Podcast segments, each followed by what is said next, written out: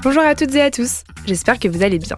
De mon côté, je suis super impatiente de vous retrouver pour le prochain épisode du déclic. Un grand saut dans le vide, voilà ce que je vous propose dans celui-ci.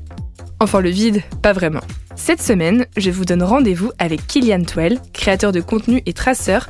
C'est comme cela que l'on appelle les pratiquants de son sport, le parcours. Ensemble, on parle du rapport au danger, d'oser se lancer, de comment prendre soin de son corps, aussi, et de sa tête. Et puis de parcours, évidemment.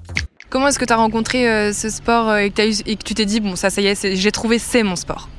Comme beaucoup, beaucoup, beaucoup de traceurs de ma génération, les traceurs, c'est ceux qui pratiquent euh, cette discipline-là, c'est le nom qu'on a.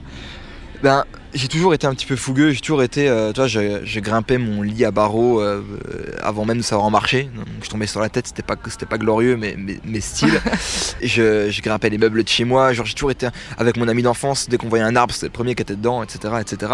J'ai toujours eu un petit peu cette âme. Et euh, quand j'ai commencé à voir émerger deux, trois vidéos, à l'époque, c'était Dailymotion et YouTube, mais il y avait, il y avait quoi Quand tu t'avais parcours, il y avait trois vidéos qui sortaient. Hein. Mm. Mais quand j'ai commencé à avoir popé ces choses-là, à voir le film Makassi, tout ça, bon bah, je me suis rendu compte que bah, c'était ouf, on pouvait continuer à faire le zouave, mais avec de la discipline et euh, de mettre dessus des règles euh, qui rendent ça en fait sérieux. Et là, c'était en mode waouh, mais let's go, en fait. c'est ça, c'est ça. Pour la suite, rendez-vous mercredi. À bientôt.